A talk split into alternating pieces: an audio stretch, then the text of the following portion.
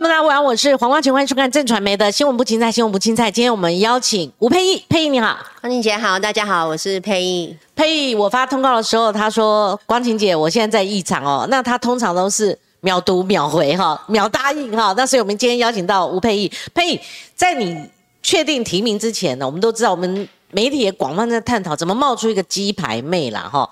你可不可以帮我们还原这个过程？而当时候你的心情感受是怎样？呃，其实就是因为中正万华区在民进党台北市，我们是列作叫艰困选区，就是以上一次的这个民进党候选人的得票率来看，所以如果是非艰困选区就初选区，那就是开放登记，然后大家来初选，民调最高的那就是成为我们候选人。但是我们因为是艰困选区，所以党中央的制度是叫做征召制。那征召制过去是由我们的这个中央。的选对会，然后里面有一个征招小组，那里面有各方的委员啊，大家可能会定期的讨论，然后提出建议名单，那党中央看用一个什么样的方式来评量，最后找出候选人。过去有过的方式是可能会先召开协调，那如果说协调意思就是说，哎，有意愿想要参选这一区的，那名单提出来，大家来讨论。那如果说协调不成，就是说，哎，有没有人呃在看到其他候选人之后，觉得说啊，我可以承让啊，或是等等的，如果没有的话，过去有做过是内部做参考民调，就是民调比较高的，那自然就是因为我们要找最强的候选人嘛。那这一次我们一直在等待说，哎，这个征招的这个程序或者说制度到底是什么？那因为时间也还有，然后台北市像大安区和文山区，这个都叫做艰困选区，事实上是到现在候选人也还在寻觅当中。所以呢，我们的方式就其实还是配合党中央的节奏。所以我记得是很早我就有提出说，中正万华区，因为坦白说啦。今年我本来是没有参选的准备，因为去年议员选举完了之后，就有跟我们这一区的现任立法委员是林长佐嘛，其实就有跟长佐在讨论今年替他辅选这个计划，包括说我跟他联成立了联合服务处，都都是去年讨论的，呃，替他辅选的这个计划之一。本来今年的规划真的是这个样子，那在四月的时候，他因为就家里有一些事情，真的是因为这个原因吗？真真的是因为真的是就是说我也是他呃。对外宣布的前一天晚上的时候，他要告知我们这个讯息，然后就跟我说：“那我们可能要做好准备，接下来这一区，因为时间确实比较短，嗯，就大概半年多一点点的时间。”所以媒体报道说你准备备战已久，哈，你看不少人都替备战已久的吴佩，其实不是，是很偶发的。对，应该是说林长走宣布不连任之后，我就开始在准备了。对，那因为我其实第一时间。还自己也在思考，所以我我我真的是没有想到说今年就要来参选立委。我有想过说这个选区，也许我们长期经营下去，有一天我们可以进到国会，从中央的角度来来替地方说话。但是本来在我人生规划里面，真的不是今年。但是长左宣布不连任，我就有在思考，因为我想的是说，哎，这一席。怎么样？不要不能让国民党想回去啊！那因为时间很短，就半年多。呃，我想还是在地方上面已经有一些基础的，然后我们过去地方也熟悉，然后。包括相关的政策议题，可以很快来上手。怎么样从地方市政的层级，然后上升到中央？因为中央，例如说我们讲的，在地方可能是呃产发局或是文化局的一些专案，到中央可能是国发会的地方创生，它可能是经济部的专案，好，它可能是进到是交通部观光局等等。怎么样可以赶快把相关的议题跟中央的各个部会来？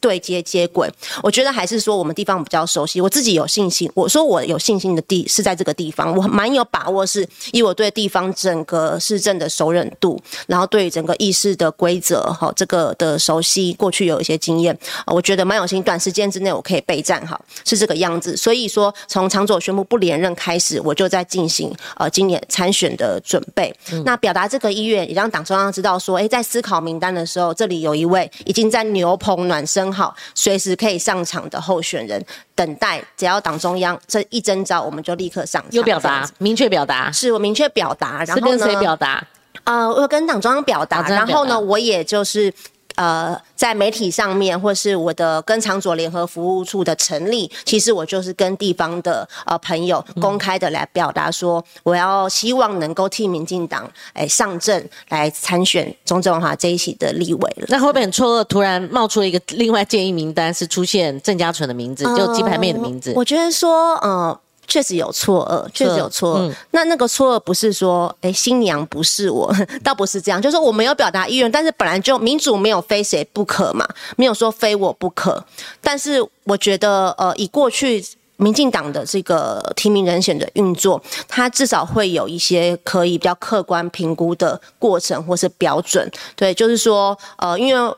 据我所知，或是我看到几份民调，我都是我们党内候选人民调是呃最高的，然后领先幅度也比较多。然后过去两民调以外，我的得票数也都是最高的。那所以就更令人不解了。就是说，就是说我第一个会想说，如果我们是要从外面来找人选的话，我觉得不管是谁，其实我今天真的不认为是我跟嘉纯的两个人之间的。战争或是竞争，我觉得是我们自己党内在寻找人选的时候，呃，我们的出发点是什么，以及我们的客观的评量的基准在哪边？嗯，呃呃，不管是民调或是得票数，或者是我过去相关的经验，嗯，我跟党中央表达的是，就是当我从媒体上面看到说，哎，有有些有要从可能空降人选来这个选区，我的表达是说，呃，倘若我们现在党中央呃找的各个空降人选，他的民调是赢过我。我的，我肯定二话不说，全力支持，我不会再有第二句话。嗯嗯嗯，因为对我来说，我是地方议员呢，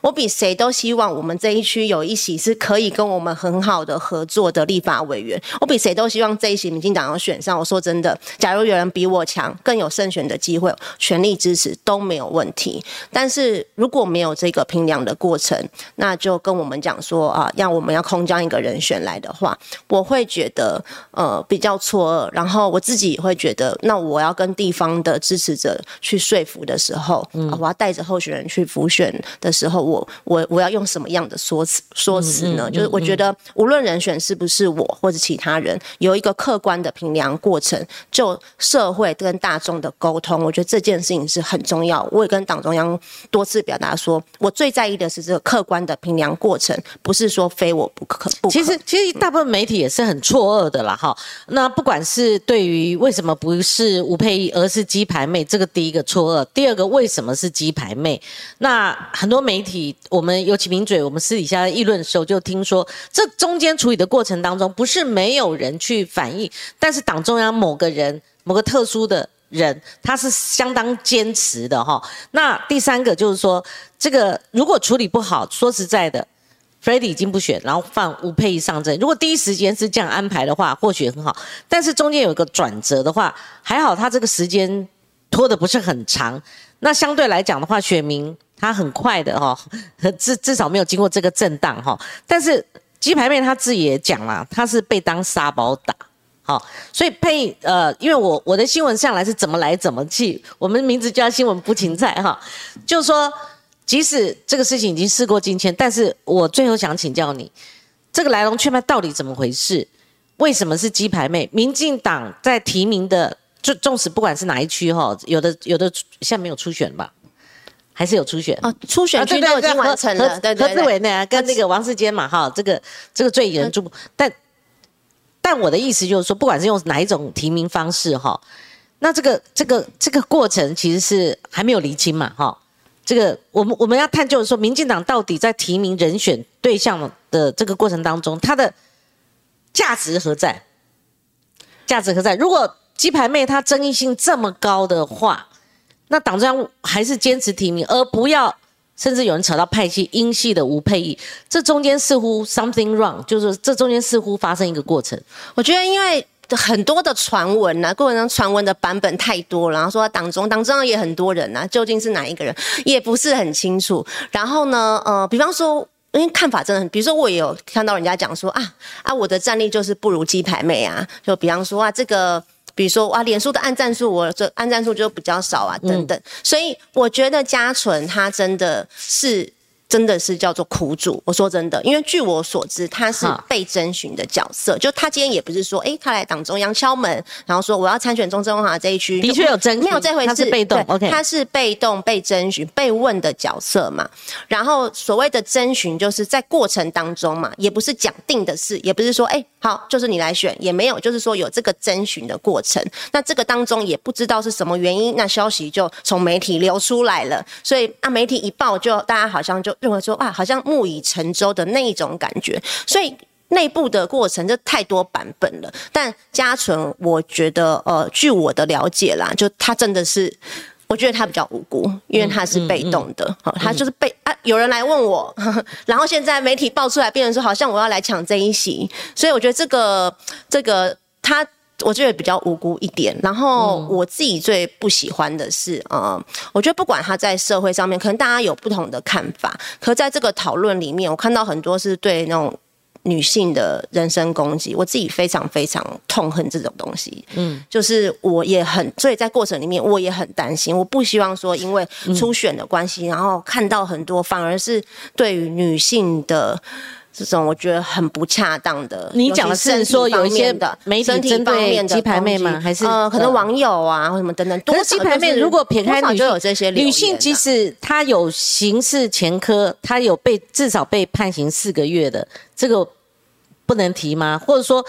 呃，他过去有一些呃，这个网红过程当中的一些，这公众人物，尤其是如果准备有要参选的话，这些当然都可受公平。嗯，可有一些会会设会那个文字是比较恶劣的哈，比如说针对身体的某些部位啊什么等等，这些我就觉得这不不是公众讨论的重点。嗯，那。那就整个失焦了。就是我们当然在讨论说一个人适不适合出来参选，他有很多过去的公共的行为，好，不管有些是司法，那有些可能社会观感的。我们政治人物就是这样嘛。比如说李正浩这一题就是这样，就算他一再强调说啊司法他无罪，司法没有问题，不起诉，可是这个有道德性的问题跟社会观感的问题，这个你要从政，这个盖瓜承受，你不能只是一直拿一个司法判决说啊我就是如何如何，好。这个就是我们必须要 最高标准，而且是道德标准要求自己，尤其是在性品这个议题上面。嗯哦，所以我刚刚讲的是说，呃，每个人都可要受公，不是可受，你必须要受公平的。当然，任何的事情必须要受公平。但是针对那种女性身体的女生这种不行，我觉得很糟糕，我觉得很糟糕。对对，但是呃，郑家纯他如果一旦跳入这个政治可能性来讲的话，大家。自然会对他公平，那超过尺度当然不允许了哈。那可是这个呃，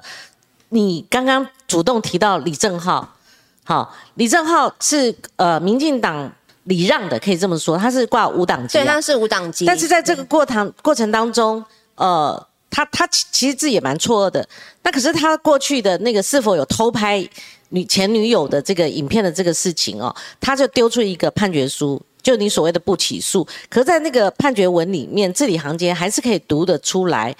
呃，他似乎也没没办法用个不起诉就完全卸下他有没有偷拍的这个真实性嘛，哈。所以你是认为李正浩，你刚刚的意思是，我是说李正，我们民进党在永和这一区没有提名候选人，然后呢，就叫做所谓的礼让，就这一回事嘛。我们不提名，然后李正浩无党籍来参选，就被是礼让。这个事情为什么会延上？好，然后变成一个争议，就是在于，就是我刚刚讲，就是在于说他有。道德性跟社会观感的问题，我坦白说，自己真的也是收到很多，尤其是我们党内的助理呀，比较年轻的，就是二十几岁这种助理，然后呃比较年轻的朋友，或者说不是不是党工，也不是民进党的从工作者，但是是支持民进党的的朋友，很多人来跟我讲说，为什么会这样？嗯，为什么要礼让？那他要参选，让他去参选就好了。为什么我们要好像礼让有一种就是背某种程度的背书嘛？嗯，为什么要这样？那觉得说呃。有涉及这方面的争性平方面的争议，尤其对很多女性来说，嗯，我觉得还有年轻女性啊，因为因为最近在讨论这个性骚扰，就它里面其实牵涉到了很多的，我觉得就是界限，不管是言语哈，身体的界限当然是很清楚的，但是在言语的界限上面，我觉得台湾是存在着世代的落差，嗯，就是说。在过去的时代，不是代表那是对的，只是大家长久以来就习以为常。嗯，所以当没有人一直去、一直去这个界限被踩线的时候，一直去抗议，然后一直去引发争议、引发不、引发就是就是不和谐。简单说就不和谐啦。就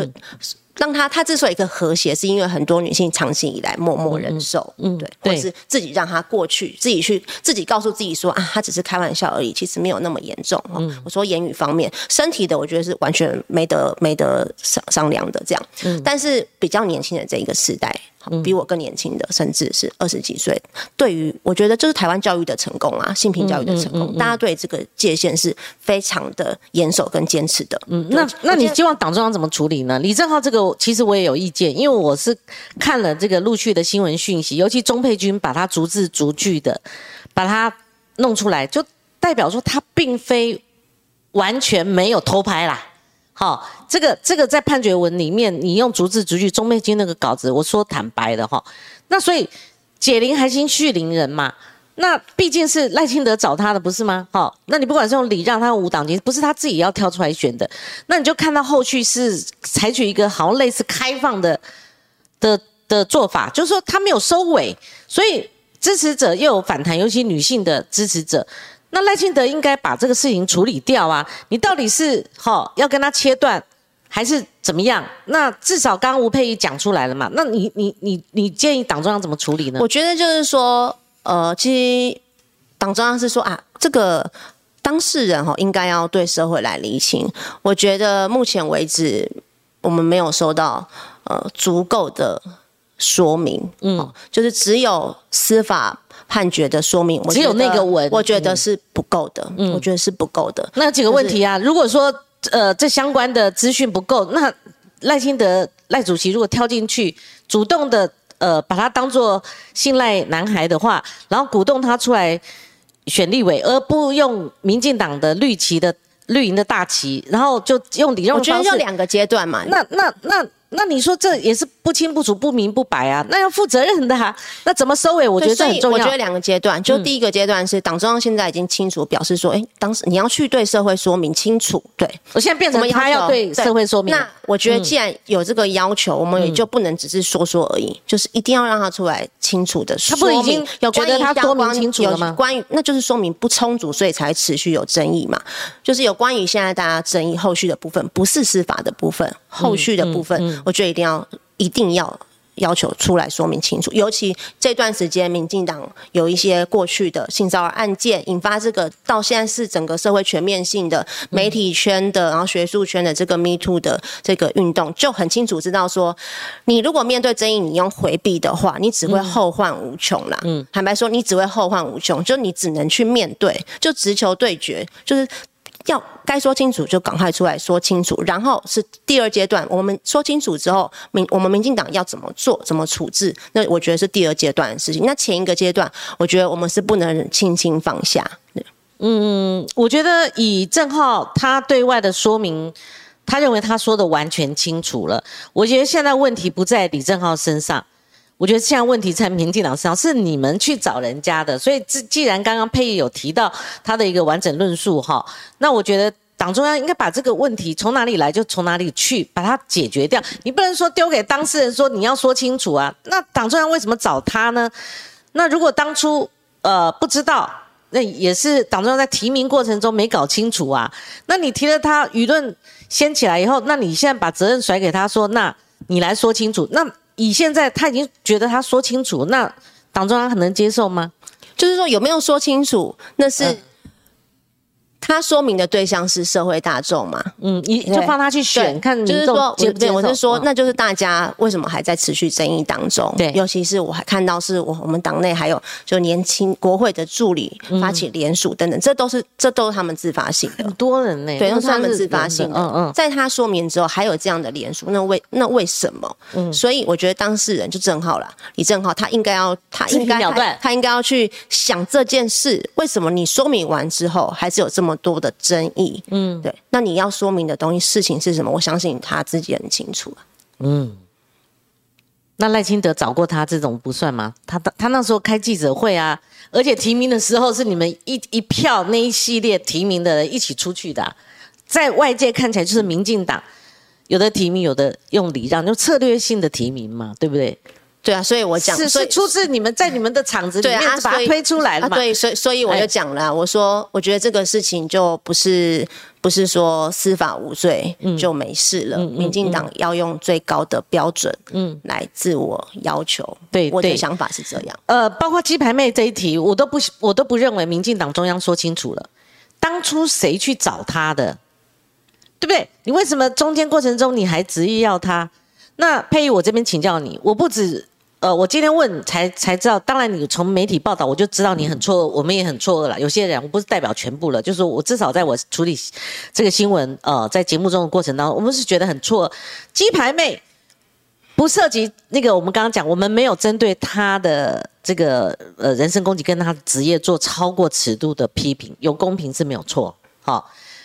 但是呢，至少她的刑期这个部分没有交代。那至少有一题，也是我们资深媒体，我们看到他的脸书，我曾经拿来这个询问过。郑家纯到底知不知道立法院这要行使什么职权？这个大家外界打一个问号。那这是我刚刚请教佩玉的，说，那你民进党在提名人选的时候，你们到底要选择哪一些人？如果连郑绿军都不要，而且他是一个台北市议员，他在地方有服务、有养成的，他对议事规则，他对他的职权行使，他是了解的，他是有战力的，他是能战的，哈。然后他也表达意愿了，哇，这个都给人家感觉是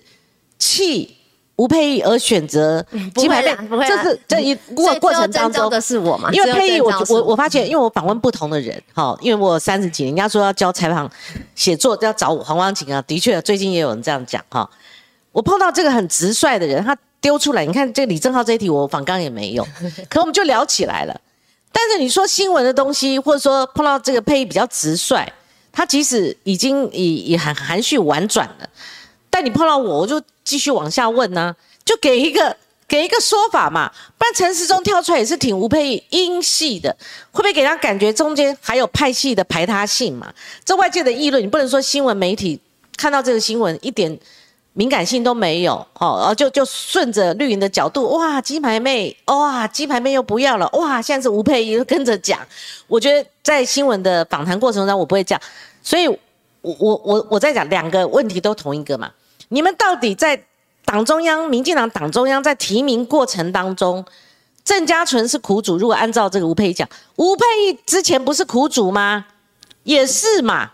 那李正浩这个不明不白不清楚，把他责任整个丢包给李正浩，我觉得这也很不公平嘛。虽然我对他那个案子，我这也是看到钟佩君，因为我们不可能那么仔细的去看那个过程怎么样。那你如果好，你的标准对人家司法，李李正浩就过关，因为他司法是不起诉的。但是你如果要高道德标准，你去检视他过程当中到底有没有去偷拍他前女友，那个在文字上的记录是没有办法过关的。那你们也发动国会的，你刚刚讲嘛，哈，国会的这助理的连数，那个为数蛮多的，七七百多人呐、我们记得没错的话。比我想象的多。基层的支持者有意见，那你不能不不不能说你前面找了人家，你们一起提啦。虽然他用礼让，那五党籍啊，但你们现在要把人家丢掉，怎么可能完全责任丢到他身上？这个我我我觉得这个太太离谱了，要收尾嘛，你不能丢给他，或者说李正浩他自己到选区去，民众接受投票给他，不接受他落选也可以。那你们前面前段就没有办法跟社会交代，佩仪，我们要不要先把这个议题我们总结了？我的核心理念就是说，到底要提什么样的人？你过程当中的确有风波、有争议嘛，包括李正浩现在都没有下车啊。我觉得这个这个处理，你觉得怎么建议党中央？而且你要你要呼应，而且或者说你要你要不然支持党中央，哦，他可以这样处理，你不然就是要呼应这呃一堆人的联署嘛，跟基层的声音不是吗？呃，我觉得我们比如说像我，我是民进党的，也是党员，也是民进党党籍的议员，然后现在也是民进党征招在中中正文化区参选的立委候选人。所以，我们所有的人，包括我们的这些助理，为什么大家跳出来讲话？嗯因为我们谁都没办法下车啦。就是说，我们大家是一体的。我说真的，就是我们今天不是为了说要跟党中央还是跟谁吵架。我们之所以大家会有这种反应，然后觉得有话一定得说，就是因为我们没有人可以下车，我们大家是一体的。嗯，对。所以我呃，你说呃，我我不会觉得说，我我张光晴姐就是仗义直言，但是我其实这整个呃征招过程里面，我没有觉得说委屈。我没有觉得委屈，因为本来征召的职权就在党党主席，这个是也是我们党内的制度，这个制度其实他们没有破坏。党内就是这样制度，征召权为什么要征召？因为监困选区嘛，嗯，所以呢，征召权我们制度就是唯有党主席的权责，所以今天要征召谁都是可以的。但是呢，呃，这个毕竟是众政治就众人之事啊，所以我我只是认为说这个过程里面哦，这个判断给我们一个客观的标准，嗯，所以在这里面当然有一些中间我们。中间是比较震惊，可是它一定会有这个过程，所以我并不觉得说啊。因为中间啊，中间竟然突然不是我，觉得很委屈。本来就没有一定会是我，本来就没有一定会是我，对，只是说我从这些客观的数字，我去毛遂自荐嘛，我是我属于毛遂自荐。你想危机处理，采取一个三十天民调的。对对，我想说，那不然来比民调，就比民调。如果说有人更强都没有问题，我也主动提出一个建议的方法。那这个本来就是让我们从政的人就是来遇到问题就是解决嘛，遇到问题就面对嘛。那遇到我觉得不满的地方，我也。必须直言，那我提出我的道理，我们不是无理取闹，我要我也要必须要告诉大家说，我为什么这样主张，我的理由是什么？很好，对，是这样。嗯，对，这个蛮能接受的，只是说，民进党当时如果是征召，外界的会错嘛？征召不是就。不用了什么类初选民调了，可能就是初选才有民调。那我觉得可能也啊，真的是因为也比较有话题性。尤其全民进党在全国很多选区都艰困选区都叫做征召区，那很多可能都已都征召了，大家也不知道是谁。嗯，就是说啊，确实就中正万华区，因为这一次还有无党籍的虞美人嘛，也是演艺圈的，嗯嗯，来参选，所以中正万华区在这一次台北市或全国里面，它本来就是比较话题性的一区，所以大家因此注意到，然后也去注意到这个过程。嗯嗯。好，所以虞美人呃是你的对手哈，他呃呃在吴佩仪出现以后，他说民进党终于脑袋清楚了，他认为明吴吴佩仪才是自己心中可敬的对手。我是觉得比比较需要脑袋清楚，应该是他，应该是虞美人，是呃，可是呃，就你们的来讲的话，现在有出现媒体的民调哈，而且媒体民调没有过程啊。你看看，我们经常诶，现在很多媒体都要主持，或者说要开节目，都大量引用这个 Google，好像 Google 大神哈，说谁什么就是什么，那媒体报道什么就直接拿引用。可是殊不知，媒体还是会有错误报道的啦，哈。那所以这个十四个百分点大赢，吴佩宇不知道从哪来的哈，我看一下 City One。好，旺中集团的这个我直接要说是假新闻，你觉得是假？对，绝对是假新闻，因为我们我们不管是我们自己民进党内参民调，还是我听国民党做民调，虞美人都是第三名。嗯，所以这个报道他应该要，他还没有提出民调的数字。对，就是到底那好，那那哪各各个候选人到底民调各是多少，数字都提不出来，就是直接放一个标题，这个标题标题杀人法，所以这个我直接说是假民调，因为从来我们没看过这份民调，如果有的话，应该要提出数字来。这跟玉美。人也无关啊，这个 CT One 这个银石是怕不要从哪里来的哦，而且 CT One 不是他们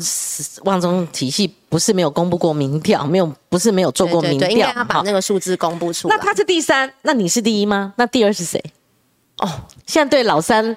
大老二或者是第一，这个大家现在很 难讨论，因为我们是监困区，所以现在我们看起来民调最强的确实还是国民党。对，但是因为国民党还在初选当，还在国民党还在初选当中，所以说哪一个候选人出来，这个互比对比，因为会有不同的因素嘛，所以这个目前是不确定的。但是这一区，因为我们过去复选过林昌佐嘛，两次对对上林云芳，两次到选前民调也都是落后，所以我们这区本来就是要急起直追区。所以我那时候看到民调的时候，就知道说啊，这个当然是很艰难的一仗。但是呃，急起直追，最后胜选长左林长左两次都是这样的经验，所以我觉得还是很有信心。就是就上两次林长左对上林玉芳，在选前的民调都是林玉芳领先。Ready，对，因为他我觉得是因为第一个它是室内电话，室内电话哈，虽然有做加权的这个调调调调配，但是呢，还是比较调不到年轻人的这个意向，对，所以它会有一些 bias 在。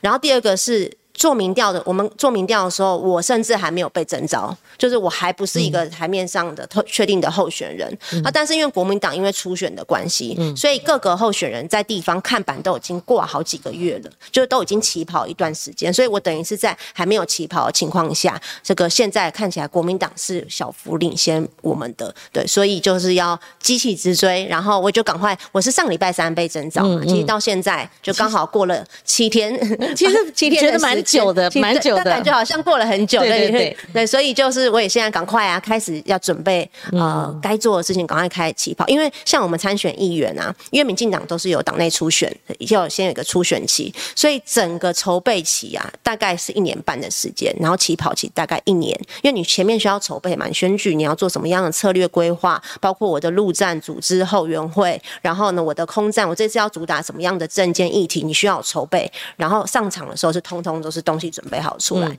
所以这一次真的是时间很短。所以我我为什么之前有人说啊，你是在急什么啊？本来党中央就有评估的过程，你一直在那边急。我说是，我我急是因为我们想要赢呐，就是我需我们需要一个真的需要准备时间，因为这个时间真的比较短。然后像我现在，我就赶快，对我来讲，我觉得。虽然人家说台湾的选举人准备那么多证件，坦白说也没有人在问，就是大家都是在问每天的时事啊，柯文哲怎样啊，侯友谊怎样等等的。但是我觉得我们我们算是年轻世代出来参选，不管有没有人要听，我觉得我们证件这个基本功一定要把它做做，一定要做到很到位，而且那是我自己心里最在意的。嗯，所以我现在就是赶快开始开始研究啊，就是这些议题我很熟悉，可是我希望我们讲出来不是那种。超级空话的什么提升长照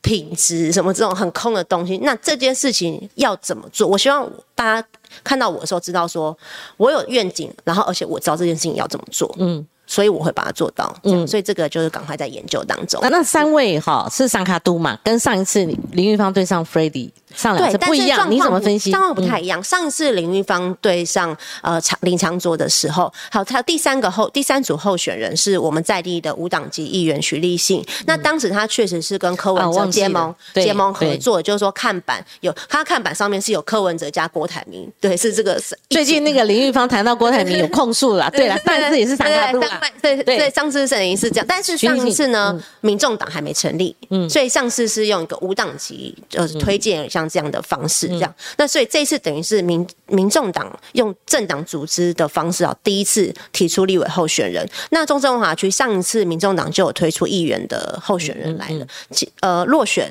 但是其实票数很不错，就等于是落选头，好差一点点，差几千的票数，他可能就有机会当选。这样，所以呃，我们可以看得出说，呃，民民众党就柯文哲的支持者，在民众党成立之后，政党也是有它的组织的凝聚凝聚力的。所以这一次等于是。在中正文化区第一次碰上的是，呃，可能是三组或者四组候选人。我刚刚漏掉讲的是，因为虞美人是用无党籍参选嘛，但是因为去年黄珊珊呃选市长的时候，呃，虞美人是大力的跟他。替他站台，所以很多人会认为说，虞美人参选是不是柯文哲的意思？那我现在听说的是，民众党内部啊，就是他们的民众党不分区立委邱成元，他最近都在中中华区跑行程啊，最近毕业典礼嘛，学校他都出来跑，就是他还是很极力的想要争取来中正文化代表民众党参选，呃，但是呢，遭受到党内极大的压力，就听说柯主席是想要把他搓掉啊，就是说看是不是怕民众党不要提名，等于是民众党来领。礼让无党籍的虞美人，嗯，好，两个势力结合在一起，这样子的组合也是还在过程当中。因为包括前两天，我都还看到邱成远还来我们这边跑行程。对对对，所以说谢谢佩玉跟我们分享这种 地方的动态。有可能不止沙卡都可能会是可能四组候选人。其实我之前访问虞美人，我特别问他，因为外传就是是不是珊珊劝进的原因，他说不是。那他经过自己呃。呃，辗转难眠，彻夜长考，所以他是用自己哈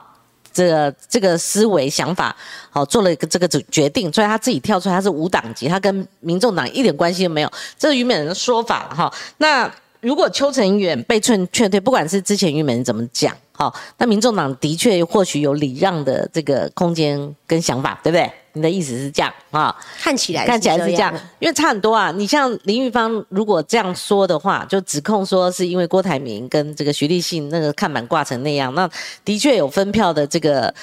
这个可能嘛。那所以在那个撒卡度的过程当中，他就不敌对手，他落后的并不会很多啦，哈。尤其这个在选前。选前的这个民调还大幅领先嘛，哈，所以毕竟是落选了，所以这个你你怎么评估这个国民党到底他们会派谁出来？因为钟小平已经跟你下战帖了嘛。哦，钟小平就是带，下的就是他他那个发彩通嘛，他自己发彩通，然后带媒体来我服务处门口，来我服务处门口说、呃要跟我辩论这样子，对，然后但是呢，其实他带媒体来的时候，他主要是在讲说国民党的初选黑箱。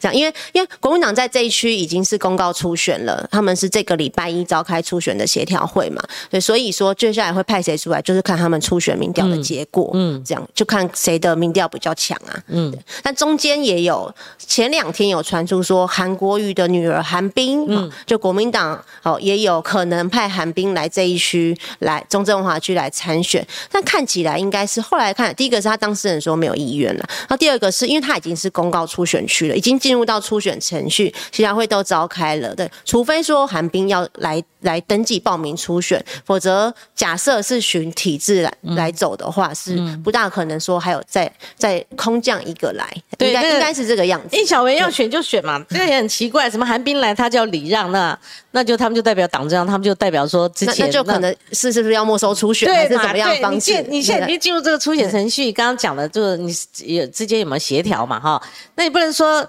人质或者说你自己喜好度这么高，那谁来你就可以自动礼让了哈。那这个部分哈，我那那易小薇如果这样讲的话，对他自己的。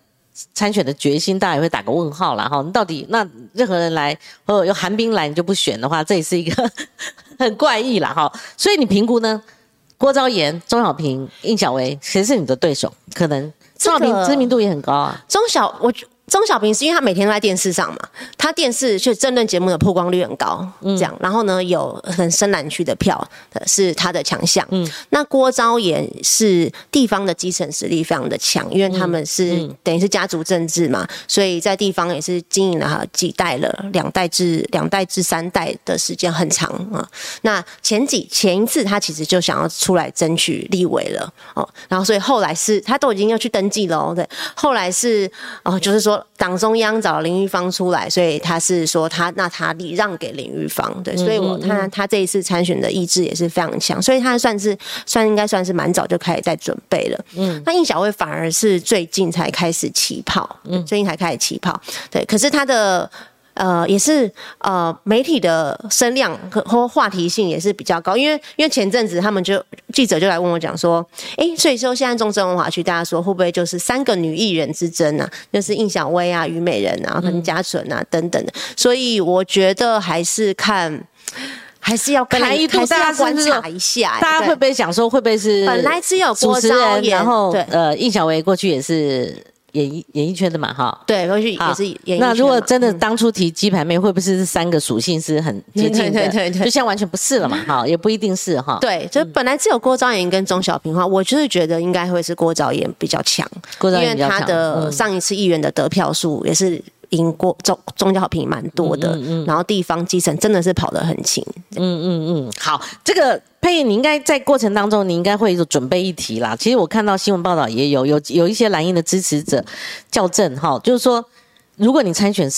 也是落跑嘛，哦，要不要交出你的政党补助款？我不晓得选举补助款了哈。那之前我不晓得你们有没有一起，你有没有一起跟着你们的同志去骂那个王宏威？呃，我觉得哦就是说一码归一码。我的意思是说，呃，我那个时候说王宏威有问有问题，对不对？不代表说我自己没问题啦。就是说，我觉得我是第一个是呃，之前我没有设想到这样，嗯那。就突就算是突发的状况，我也必须要面对这一个检视，对不对？嗯所以，比方说，哦、是不是要把去年议员选竞选的这个补助款捐出来？我觉得这个是可以考、可以思考虑、可以思考。其实我有在，但但是因为我们像民进党是规定说，那个选举补助款三分之一是要交给党中央，然后其实我也付那个看板厂商的，因为我那时候就这笔钱，其实我是都就并没有在我身上，就都已经花掉，但是这这不是借口嘛？就是说这是我们收到的纳税人的钱，所以要不要捐出去？我是觉得，我是觉得可以考虑这件事。对，就是如果说可以让大家比较可以接受的话，就这一题是我们一定是要去面对检验的。但王辉的情况是，他是就是根本没有，甚至没有去就职嘛，甚至没有去就职，没有就职。对对对，呃，如果按照他正式参选日的话，就是十六天了。当时有人算嘛？对，他这等于是不是说绕跑？他就是根本。就是根本创下史上的对，就是说他根本没有就没有就，根本没有就职人。呃，十六天了，算是对，呃，就是才去宣誓嘛。其实事实上，同时他已经投入，就是说完全没有行使议员的职务。对他其实之前的想法跟佩仪他的考量其实也差不多，他并没有准备，而且他呃有一点点新闻人过去作为新闻人他的一个一个。原则啦，哈，可是后来党的劝进实在是太激烈，所以让王宏背负骂名到现在。对啊，现在你们还在追他。对啊，我的想法也是这样啊，就是说，呃，该该骂就骂，就是人家骂我，我也不会反驳，因为林非凡以后是他的对手嘛，人家就说，那你零九万，那零九万这边这边支持者就是逼将那个王宏威，那。讲了那么久，你靠选举赚钱，那个补助款就是我把它讲完整一点好了。就是说，像我们这一次台北市民进党，确实我们有几位都是现任议员要来转战参选立委的，呃，包括我啊，然后文山区好民生，然后徐淑华议员，然后王世坚议员，都是有这样的情况。那我觉得我们每个人都要各自去面对检验，也要去面对我们自己，主要还是我们自己在地的选民，大家是不是可以认同跟支比方说，也有一些人。我当时也有想过说，那我还是我是不是要辞掉等等。我其实确实有过各种的思考，但是也我有收到呃民众对我的是说，你要你要继续服务啊，就说如果说你因为为了要去选举，嗯，然后你现在我本来你可以服务我们，你都不服务了，我反而会觉得你不负责任。嗯，你为了选举抛下我们，是这种感觉，就各各有观感，所以我们各自要去面对我们自己的支持者或者是社会大众的检验。但是我觉得未来其实真的是可以考虑在修法，就是我觉得在修法的时候确实可以把这件事情考虑进来。嗯，就是比方说，呃，就。假设就是我觉得应该一个一致的标准，就比方说哦，如果说是呃现任的民意代表，然后要再去竞选另外一个职位的时候，他的这个补选的，他这个任职的期间的补选等等相关的规定，然后以及过去的补助款是不是要统一的缴回？这些我其实觉得，既然就大我们社会对这个事情是有这么多的。观感，我觉得这个这一点，我觉得真的是可以讨，真的是可以来讨论的。那就一个统一一致的标准。那至于我个人，我现在的想法就是说，那啊。我一定会被骂，那我也要去承受，那我也不会去反驳。那我要做的是更努力的去争取我的、我的、我们这个选区的民众大家的认同。我可以保证的是，呃，我只要我在职的一天，我的我的咨询率到现在都是百分之百，对。所有开会，然后总咨询，然后我们所有的服务案件，对我自己选举是另外的事情。这件事情我们完全不能轻，我们完全不能怠慢，就直到最后一天。那未来如果进到立法院，那我的情况又是刚好中正万华区的议员跟立委选区是完全重叠的，所以我并没有说要跨区经营的问题。因为有一些台北市有一些因为选区的划划分，比方说呃会变成松呃呃松山信义会变成划分成两区等等的，我们刚好是完全重叠的，所以。所以未来，呃，在如果是在立法院的话，我们跟地方议员的合作，这个部分的服务当然是持续，而且是可以加成，对。所以佩仪，你的这个回答这个说法，其实跟我访过很多蓝营的司员，跟你情况一样的，其实内容是一模一样的，你知道吗？刚开始的时候，我批判性也很强了哈，因为绿那个蓝营就是说绕跑了十几个，我们所谓的绕跑了哈。那后来看到，哎，民进党有几个不是这样做，你像博文嘛，很早就不选连任。那我看到赖清德赖主席他定了一个信赖条款，就好像只有监困区、特殊选区的话，好有这个开特例，不然其他人是不行的。可是时至今日，你。是信赖原则下面的吗？哦，但我们党内的是说监困选区不在这个条款，那你是在这个之内，所以我们是监困选区嘛，所以就本来就没有这这在这个条款之中。但是本来社会就有这样的观感，我觉得不管我们今天有没有这一个条款了，你都是要去面对，都是要去面对这件事情的。后来是这个王世坚王议员他打破了这个信赖条款呢，他说他。信赖，但是他不姓谢，然后慢慢的就看到绿营的有类似这种情况很多，而且外界不一定就说啊，你民进党你赖清德定一个信赖条款，我就鸟你嘛，那是你自己定的啊。那对整体来看的话，他选几个月，不管是连任还是这个以现任，因为不然干嘛要有这个任期呢？哈，或者是这个借期呢？那所以在这种情况之下，就即使你定了信赖条款，几个月跑，这个蓝绿现在都打平手了。我本来哈这个。批判性很强，后来我一个接着一个，一个接着一个，也没有力了哈。本来是社会观感，就是说它是一个问题，或者说期待，就是在没有定定法律界限的情况之下，那个呃，不管哪一级的明代也好，希望他们有一个就是照顾选民哈，或是在意选民观感的一个负责任的一个标准原则在里面。可是现在。在政治领域里面完全打破了哈，那佩仪他是一个我我访问到这边为止，我觉得他是一个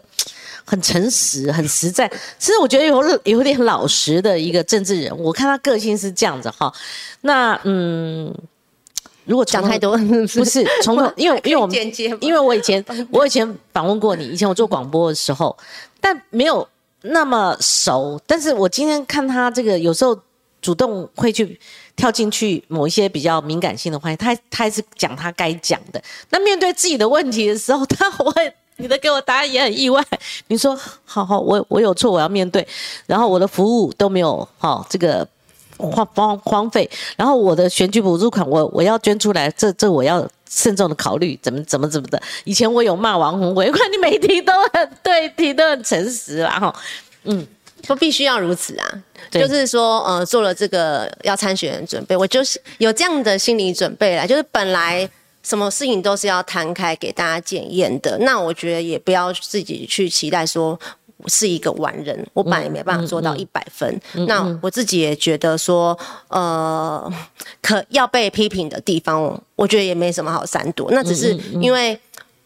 坦白说，我们的两难会是说，以这个选区来说，为什么做这个决定？那我要选择的是，还要空降一个，就是如果因为我们全部都是现任议员嘛，就如果说在这个时间内有地方的经营准备的话，就是现任议员。那还是说我们要空降一个人来，空降一个完全对地方没有了解的。嗯嗯，对。那我选择了前者，那选择前者就是我要去面对这一层的批评。对，所以其实我是一个脸皮比较薄的人，所以所以说，但是这个可爱的女生一定会面临到这样的身上还有就就骂我吧。呃，从事政治身上还有她朴实的一面，还有不忘初衷的一面。我不不敢说是百分之百了哈。那认识这么浅，我觉得还是有他的价值感存在的哈。这是光姐这个访问下来 对你的 粗浅的一个认识了哈，但我很有感受。因为访问过太多人，你看三十几年访问过多少人？尤其做这种节目面对面的，丢出问题我们会给反刚，但不知道他会怎么面对。那主持也要靠主持的一个经验跟功力了哈，就没想到碰到一个吴佩，他这么实在的，我说在这有点不舍了哈，不忍哈。那这个该问的问，那个佩，我们继续往下走哈。我也看你对这个最近呃，先从民进党爆发的这个性骚扰案嘛，哈。嗯，你讲了一句，你说应该严肃以对哈，那应该严惩，好，应该付出该有的代价。而且你讲这一句叫做这次我们别再错了，就是说我们犯错，有些人犯错，那党中央在第一时间进行处理。你看深夜道歉，第二天开记者会，再有案子再开记者会，再道歉，再定出标准，然后该辞的辞哦。该考虑，当然不可能百分之百的做到完整，但是它的标准定得很高，我们就看未来如何把握这个危机处理的这个契机，搞不好几个政党竞赛，好，那会看谁追求到比较进步的价值，我觉得这个会另外一个评分呐，哈，那我们如果从头看的话，这个你认为收发到现在，从事件的本身，好，那。有中间大家在探讨一个吃案嘛？吃案涉及到之后，好像跟权势之间，好像权势压人的话，才有吃案的行为。而且某种程度，这个许家田他本身就是有被性骚扰的经验嘛，但是他却也是吃案的一个啊主管，然后他后来也请辞了。就是每个案子有每个案子的不同，好，我也不用再延伸了。但是发发生到现在，其他政党也有，这是一个社会普遍现象。而且我跟许多主持人跟媒体，我们都预判，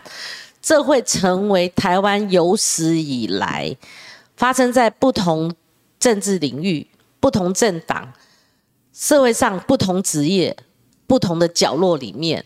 会是一场前所未见的 Me Too，而且会搞成运动。这个新闻圈也有啊，对不对？新闻圈，呃，我的直属长官过去在新新闻的采访主任王建壮，他也被哈这这一波，我是觉得够呛了，够呛了哈。那所以我觉得这个 Me Too 这个运动，这个森林大火烧得越旺越好了哈。那所以在这次这个选战，谁知道会在二零二三年爆发选战的议题会爆发这一题，真的没有料到哈。所以。这个综合这个这个议题来配，我想听听看佩英你的想法。呃，我我觉得哦，从事件延烧到现在，现在比较出现了一些讨论，嗯，就是在讨论说，呃，在这个公共的职场里面，所有的这些高阶主管们、中高阶层以上的主管们，遇到性骚扰。的事件的时候，怎么样的处理流程？我们应该要给他一个清楚明确的 SOP。嗯，对。那我觉得这个不是在为任意的当事人卸责，而是说，我们这个事情不应该要加入任何一点的人为的判断。对，今天呃，按照这个性功法或性骚法，当这个当事人有这样的陈述的时候。不应该直接去跳到说，哎，他有没有申诉的意愿？对，嗯，你要先做立即的补救跟处理，嗯，所以你不能以不管你是在什么样位阶的主，你不能以说，哎，但因为当事人有自己表达说他没有要申诉，那么我就放掉了，我就没有去做后续的调查。无论如何，这个等于是一个启动开关，一启动你就要调查，不管他有没有申诉，嗯，这个事情应该要有一个明确的 SOP，嗯，才。我们如果打从心底认为这不是一个政治事件的，只是希望可以杜绝的话，你必须要把它明确的制度化，嗯，才。真的可以去杜绝以后再次发生，因为人是最不可信任，你不能去，不是不只是人性的问题，每一个人的判断力，然后他所面临到的权利的位阶，他的权利关系，你你不管他今天脑中有任何任何思考，你这个制度应该是应该是要让不管他什么样的人，他只要一启动这个开关，他就必须走这个流程就要走下去。那呃。整个事件，我觉得，呃，我们自己的党内的年轻人是心理的受伤是比较多吧？我觉得，对。那那当然，我觉得党中央哈，然后不管是赖清德，他现在主席嘛，然后或者是前任主席，然后现在的总统蔡英文。也都多次发言道歉以外，也讲出说那后续要做什么事情。我觉得后续的这些表达是有让行内这些年轻人哈心灵心灵上面有比较受到呃慰藉。你怎么观察？尤其年轻辈这个支持民进党甚至投入这个政治行动的哦，就跟国民进党比较契合的这些年轻，他们支持或靠近民进党理念价值的年轻人，性平的价值是。几乎等同于统独价值一样未接的重要，嗯，对，我觉得这是同样位阶的重要，嗯，所以对我们民进党来说，嗯，你要大局为重的话，性平价值就叫做大局，嗯，对，所以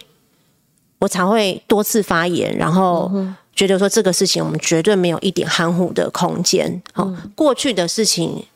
坦白说，你只能道歉嘛，嗯，你只能道歉。然后补救措施，过去没有调查的，现在立即启动调查。嗯，然后未来我们要怎么杜绝？我觉得这三点都是你要负责任的话，这三点都是一定要做到的。那目前为止，我觉得高层的后续的处理算是坦白，算是有直球面对，没有说找一大堆借口，然后只是道歉而已。我觉得这一点是呃是。可以给予肯定跟赞许的，但是我们都知道，因为你这样看后来，包括媒体圈或学术圈，哇，我我我的自己朋友之间，我们每天讯息都来传这些讯息，因为不管是媒体圈或学术圈爆出来，很多也是我们以前的老师啊，或者说我们以前所敬仰崇拜的老师哈，尤其是我们社会科学界的，然后文学圈的等等。那我我从我参与政治工作开始，我不。因为目前台湾政治的环境就是这样，就不可避免的。其实我参与的多数的场合，可能我都是属于在座里面，可能都是属于少数的女性，而且是年轻女性。就是我常常会参与，可能整个会议里面，可能甚至只有我一个女性，然后其他都是年纪可能都是就是五六十岁以上的这样。我参与太多这种场合了，这样，所以所以说。我自己是没有没有遭遇过身体方面的性骚扰，但是那种那你好但是那种言语性的，就是言语我刚刚讲的那种界限呐，就是那种，我觉得台湾的老男人就很容易产生那种打嘴炮，就是对他觉得很好笑，但是其实一点都不好笑，嗯，就是拿 就是就是这样拿他人当玩笑，这种这种这种，我完全可以想到是怎么回事，这样。那然后所以我我觉得如果。我也都有在，我也自己反省起来，也会觉得说，哎呀，会不会我们没有在每一个这种时刻发出抗议？我们也默默其实成为这样子的共犯，可以这样子说，就是，所以我看到像端传媒的这个前主编啊，然后，然后房慧房慧珍啊，很多的人开始才跳出来要去要去指出那些名字，其实呃，都不只是为了。个人了，就是现在我觉得 Me Too 已经我们讲说成为一个运动就是这样，对，所以呃，我们也我跟几个好朋友嘛，不只是民进党的民进党内，比如说吴峥啊、平瑜啊，然后苗博雅，我们有我们还有黄杰，我们发起一个联署嘛，就是说，嗯，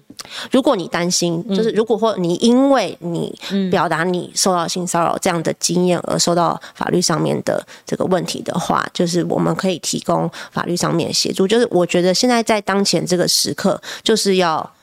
让这个诉说不断的诉说下去，对。这个，如果你以大局为重的话，这个伤伤疤你要把它揭开，它才有可能愈合。嗯，如果我们再次想要用掩盖的方式，那只会只会伤得越来越深。我我看台面上比较呃，大家关注的几个大案哦，我我原先在数这个年限，好像是哎八九年前。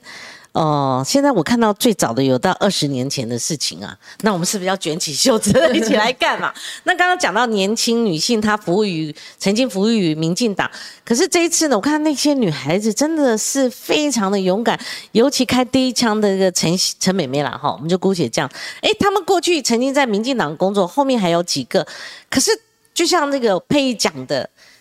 年轻的女性，即使过去服务于民进党，但是她们看待性平的重要，这个价值是跟统独立场的维护其实是一样的哦。而且关键时刻开第一枪很勇敢呐哈，所以掀起这个，如果台湾真的有朝一日趁这个时机变成一个 Me Too 的运动的话，哦，你看起初多少？昨天看那个某个学校的校长真的是可恶啊，狼狼校长嘛，你知道这样子对待老老少少，包括那些。那个年潮十几岁的那些学生，真的是你既然没有这个风潮，就不会站出来检举。我我看那个是好像也是你们民进党的立委明代接受到案子，就在电视上一报。那当然，我们媒体圈、艺文圈，然后学术界，因为学术界，你知道，小时候年轻时候最崇拜那个。诗人之一，连郑愁予都被拉出来了。哎呦，我真的是很意外。还有几个名字很意外，郑愁予啊，陈方敏啊，陈方敏，陈老师嘛，哈，世界崩溃，真的啊，就像呃媒体圈外的，我听到这个媒体圈的这个大所谓的大佬被起出来，我好意外。其实我们并不意外。然后我们听到那个 我们不熟悉，你们不意外啊，不意外。然后爆出其他人的时候，哇，我们好意外。那现在就是这个风潮，我觉得当事人他奋斗了一辈子，即使他在专业领域是。非常竖大拇指的，可是有这个事情在这个时机点被引爆了，我觉得一生的声誉，甚至我们讲人设啦，几近灰飞烟灭啦，这很遗憾的事情。好，那所以佩，我你是台北市议，我就请教你一个问题，因为有人提到就是说，第一个案子有没有送到台北市？你们也是叫性评会嘛？市府里面有一个这个机制嘛？就是我们观察民进党处理这些事情，他定标准是一回事，后面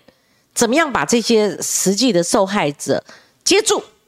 怎么接住？那我们就看第一个案子，到底已经有没有开始走这个流程，送到台它北市是因为它是算工作职场，所以叫性工法的范围里面所以呃，地方政府的劳动局就是有这样子督导的权责，是。就是说，哎，如果我们发现说，哎，有人申诉你在这个雇佣关系里面哈，雇主没有做好相应的措施，性平这个是本来是雇主好现依照现在的法法规是雇主要去完成的程序，但假设我们注意到说，哎，这雇主没有做好你应该做的程序，劳动局就有这个权利来做监督跟督导。所以呢，这个完成民进党完成调查程序之后，现在劳动局台北市劳动局就是要求他说，那要来报告嘛，有什么状况我们要了解。就这第一个案子，你们已经这个开始采取他们已经在调查，但是就是阶段。民进党现在就是我把它调查完整，我们就会一定要报告一定要报告，这是一定要的。但我们只是认为说，哎，啊，台北市劳动局是不是也应该要标准一致？对，因为现在不只是民进党嘛，对呀包括各个政党，啊不只是政党，各个职场职场都有这样的事件发生。哎，但是我们市长唯独就只有公开发表对民进党说，我们劳动局要已经要求民进党来报告了，嗯。我就觉得说。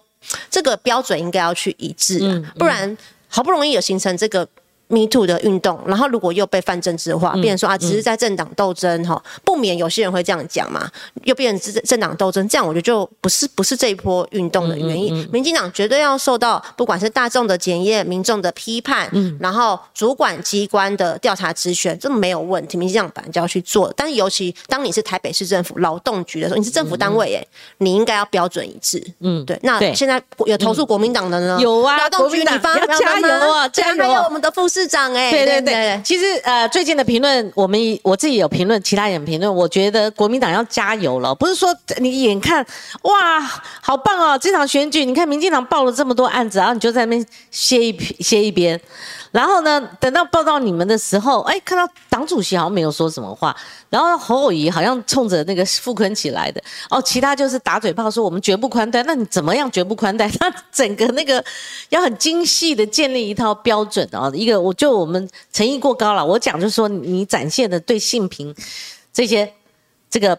价值观跟标准，你的建立何在？要建立起一个让外界觉得哇，你国民党真的是不一样。那民进党呢？我们讲说神主牌丢的也快差不多了，但你民进党碰到这个性平这些事件的时候，抓住那个契机，看你怎么样力挽狂澜呢、定定出一个标准，哎，搞不好以后大家就沿用民进党的标准啊，就民进党怎么处理性骚扰的标准，还在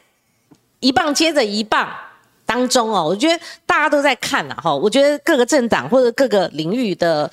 不管学术界哪一个界好学那个什么所以各行各业媒媒体圈，大家也在看嘛哈。那所以这个议题我们没有看到有新的民调出来了哈。我再跟大家讲，本来我们礼拜五就是昨明天中午本来有要公布一份民调，那细节我就不说了。那昨明天的本来十点钟直播，这个我们取消了，我们会在很快的速度哈。那我们会提出我们正传媒。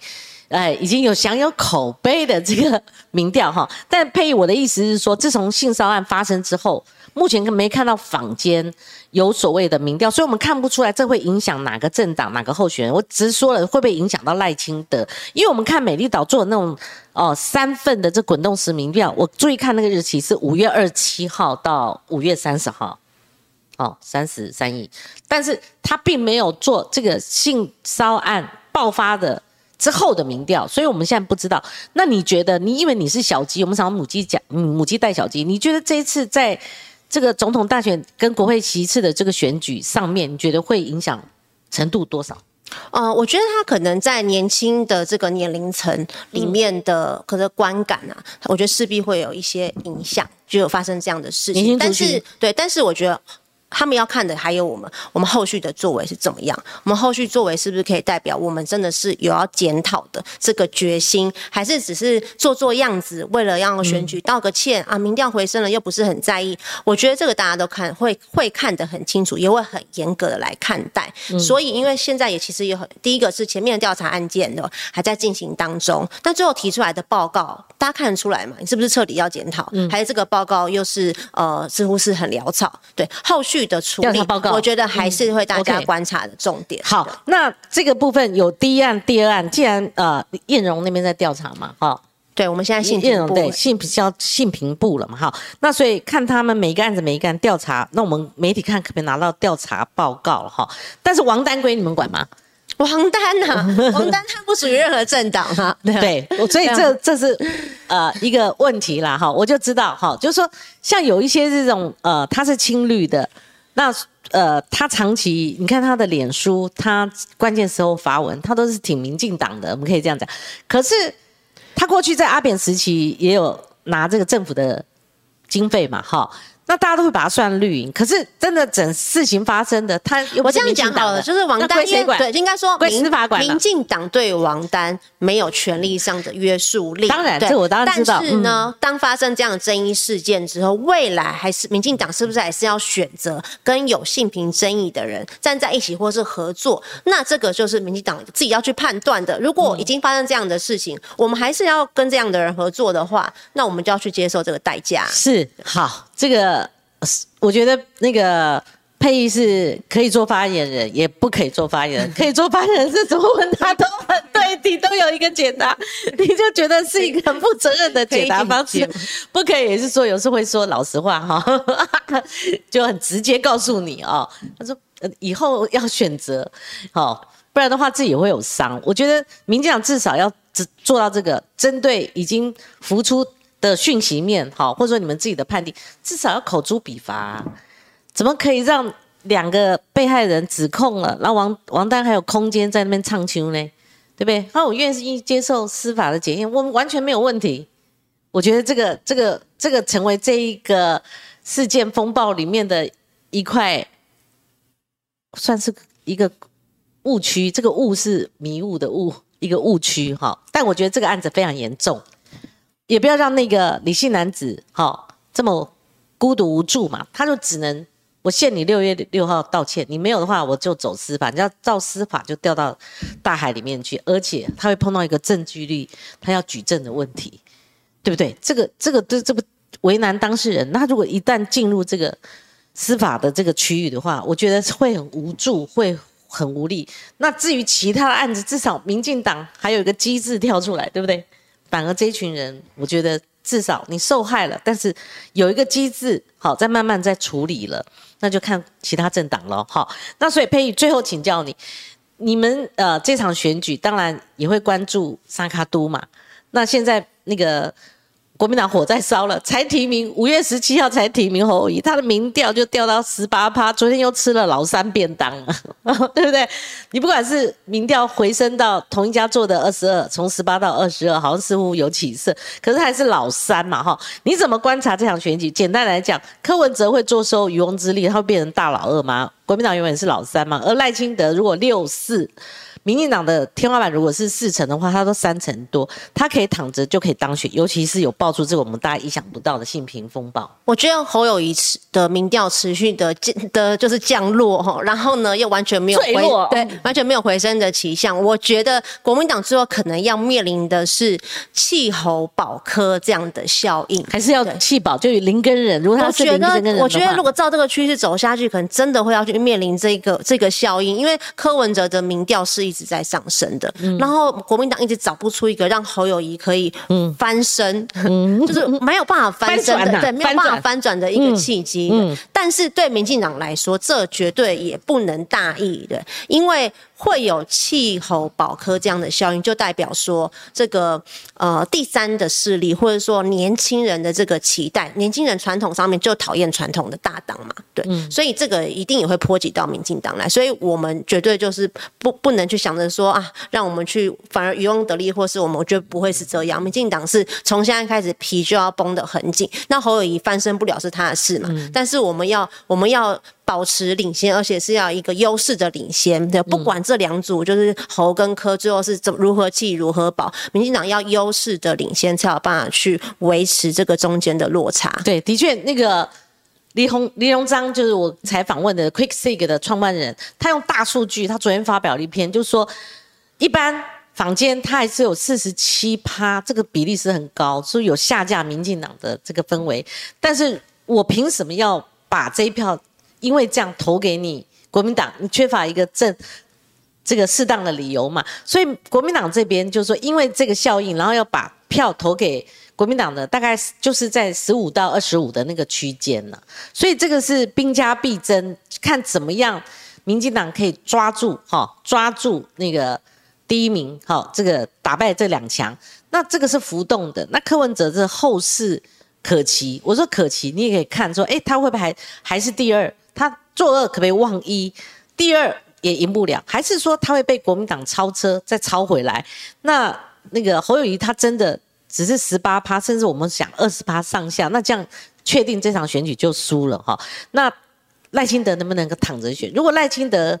再往上接近天花板了，甚至突破天花板了，对你们来讲当然是。好事一件嘛，就是带兵打仗，整个往前冲。对，没有人选举可以躺着选，对，千万不要这样，千万不要这样。对，这民调做多了也不好，每次他都哦领先，领先十几趴，或者领先一定的幅度。那现在才六月嘛，我们就看短兵相接，在十号十月以后嘛，我们再看那时候民调是如何哈。那我们回应一下我们的观众的斗内，柯荣凯先生就请问佩义市议员哈，黑议员哈。这一题刚刚我们有讨论，虽然我也不是很支持李正浩的政治评论，但是我搞不清楚您刚指的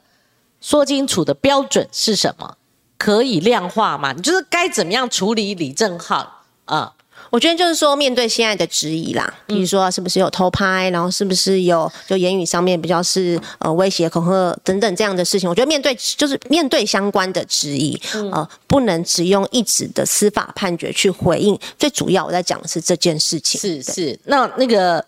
我刚刚有提过，我是看钟佩君把那个判决文一字一句的把它录出。如果用这个原文呃做一个判准，你觉得够不够？呃，我。不是，我觉得不是，我觉得够不够，而是今天还会持续面临到质疑，就是因为这样的说明，其实大家很多人是没有办法接受。是，好，那再问您一次，你觉得赖赖清德他当初去促成了这个大局，哎，促不是大局，促成李正浩他的出现，用礼让方式，他是应该被应不应该回头做个交代，而不是放任个人去处理？嗯，我觉得现在就是在这个厘清跟沟通说明的过程当中，大方向民主大联盟的方向是正确的，但是中间遇到这个争议的时候，就一如我们刚刚讲的啊，你面对争议就是要直球面对啊。好，亚龙说，就男女朋友关系分手没处理好，前女友搞事又不是偷拍，前女友有没有搞事是一回事，有没有偷拍是另外一回事，分手怎么分手，有没有处理好又是另外一回事，分手处理不好可能有后续的哈，那前女友可能。搞事，但是他能不能搞成事？好，跟你当事人有没有偷拍有关。好，那司法不起诉不代表就可以判定到底有没有偷拍。判决文里面写了一些东西了哈。那这个呃，华古荣还在帮李正浩在积极的争取，他说是不是让正浩回民进党这个家？你这，他以前的家好像不是在这边，因为其实我觉得我们都没有办法帮当事人说太多，而且我们的资讯绝对不会比他清楚，所以我还是认为说，就解铃还需系铃人，嗯嗯，有争议的话，我觉得就把它更更正面的去面对他。那如果能够因此获得认同的话，这对往后也是好的啊。嗯。呃，我觉得李正浩应该心里有个 OS 或者有个准的，然后就说如果在民进党其实已经接接近就是说半抛弃啊，半抛弃的这种情况之下，你要做什么处理的哈？那 Conny 说正浩不用进民进党才能大名大放，才才能好好监督执政党。对啊，我当时候看到这个他跟民进党这样互动，我想说那三立节目怎么怎么上呢？你如果骂太凶，你又没有票了，因为明显是这种默契关系了哈。那呃，柯文凯说郑浩的议题是来宾主动提的，他认为光晴姐已经很公允的说明了哈。那天师宇哲，哇，这真的是哦。我们看陆陆续续有一些这个评论哈，他说我不认识李正浩，哎呀，您客气了，认识了哈。但是我们有时会碰到，你说嘛，呃，我也坦诚讲，像有时候碰到就是说自己的长官，像我刚刚提到王建庄这一题了哈。你如果要我评论可以，但是你要我主主述，把他怎么样去 那个案件来龙去脉讲。好，那我我我就婉拒了。好，但是我可以进行这个评论。那只要做到，就是说，呃，事情我们在一个公允的角度上，哦，实事求是啊，有一说一的情况之下，不包庇，哈，不掩盖的情况之下，我觉得这个应该是对我们来讲是可以有的界限的哈。然后呃，说我是蓝的，我我我觉得我从来不是蓝的哈，我从。一天都没不是蓝的了哈，那你说如果真的要问党籍，我是很讨厌参加救国团活动的哈，那我从来都是无党籍，那我也不是绿的，绿的就说我不够蓝，不够绿，蓝的说我不够蓝，这样刚好哈，你要怎么说都可以了哈。如果用蓝绿来贴人，我觉得这个这个实在是太浅碟了啦哈。那对。有人讲说黄光琴的呃谭立成谢你，他说认为我都是同一立立场。如果只有一个立场，那我朋友应该很多啊，那我不会是什么通打、双打、三打哈。那这样通得罪了哈，我就尽量做到了哈。然后李正浩讨论都很多啦哈。呃，我不是讨厌侯友，我跟侯友过去也是有公谊了哈，但是。就讨厌绕跑嘛，讨厌没有原则嘛，讨厌选前骗嘛，不就得了？不就是这样子嘛？哈，就有这个原则，我这个讲什么事情，你可以看到都一样了哈。然后这个我们再回应看有没有关系到这次选举，或者关系到配役的哈。嗯，我不知道默默讲说，他说他这种说法跟里长没两样是什么意思哦？嗯。也有人对呃议员中途去选立委有意见啊，哈，好，呃，李阿宝认为说配应该是不错的，哈，他认为挑战这个选区还是呃要加油，哈，然后要看林林长佐得得不得到林长佐之前的。